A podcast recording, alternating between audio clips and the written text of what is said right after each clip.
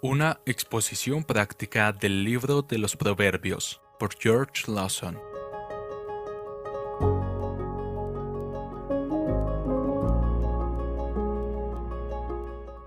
Capítulo 2 versículos 1 al 7 Parte 2 Hijo mío, si recibieres mis palabras y mis mandamientos guardares dentro de ti, haciendo estar atento tu oído a la sabiduría, si inclinares tu corazón a la prudencia, si clamares a la inteligencia y a la prudencia dieres tu voz, si como a la plata la buscares y la escudriñares como a tesoros, entonces entenderás el temor del Señor y hallarás el conocimiento de Dios, porque el Señor da la sabiduría y de su boca viene el conocimiento y la inteligencia. Él provee de sana sabiduría a los rectos, es escudo a los que caminan rectamente.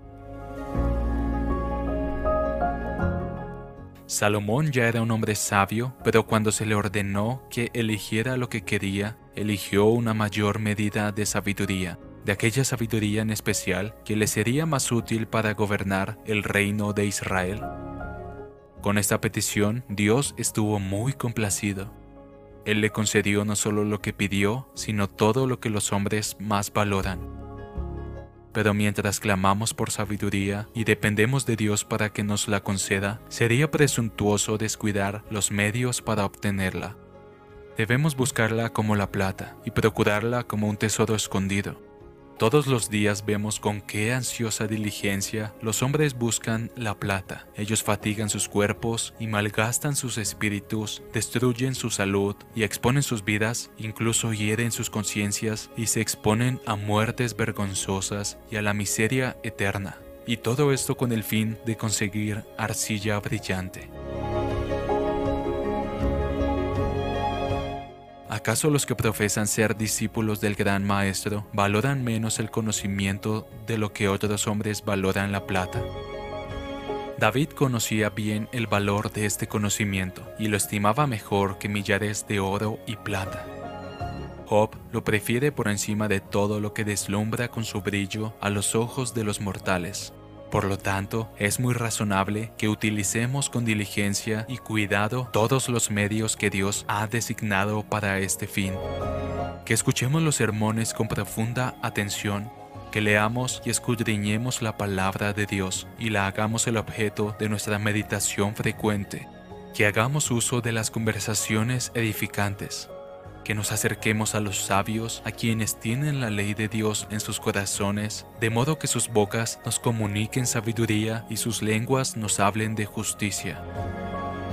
Al uso de tales medios de aprendizaje debemos añadir la oración por la bendición divina, para que sean eficaces para nuestra instrucción y salvación.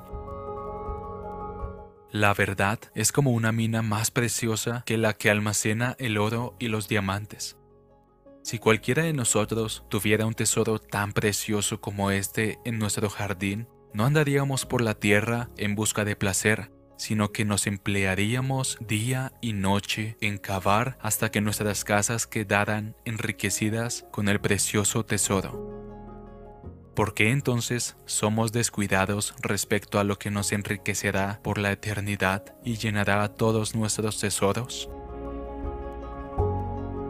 Vean los medios que debemos emplear para alcanzar la sabiduría. Nuestros oídos y nuestros corazones deben estar dedicados por completo a esta búsqueda.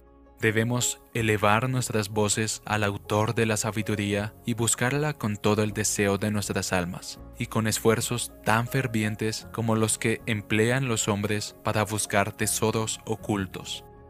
Con la bendición de Dios, la búsqueda tendrá éxito, porque entonces entenderás el temor del Señor y descubrirás el conocimiento de Dios.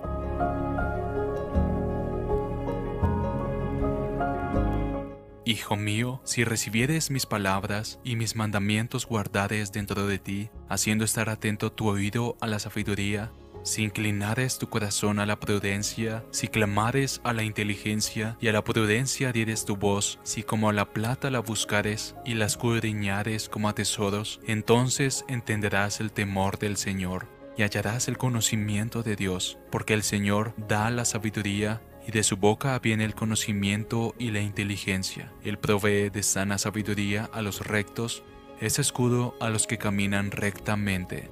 Capítulo 2 versículos 1 al 7.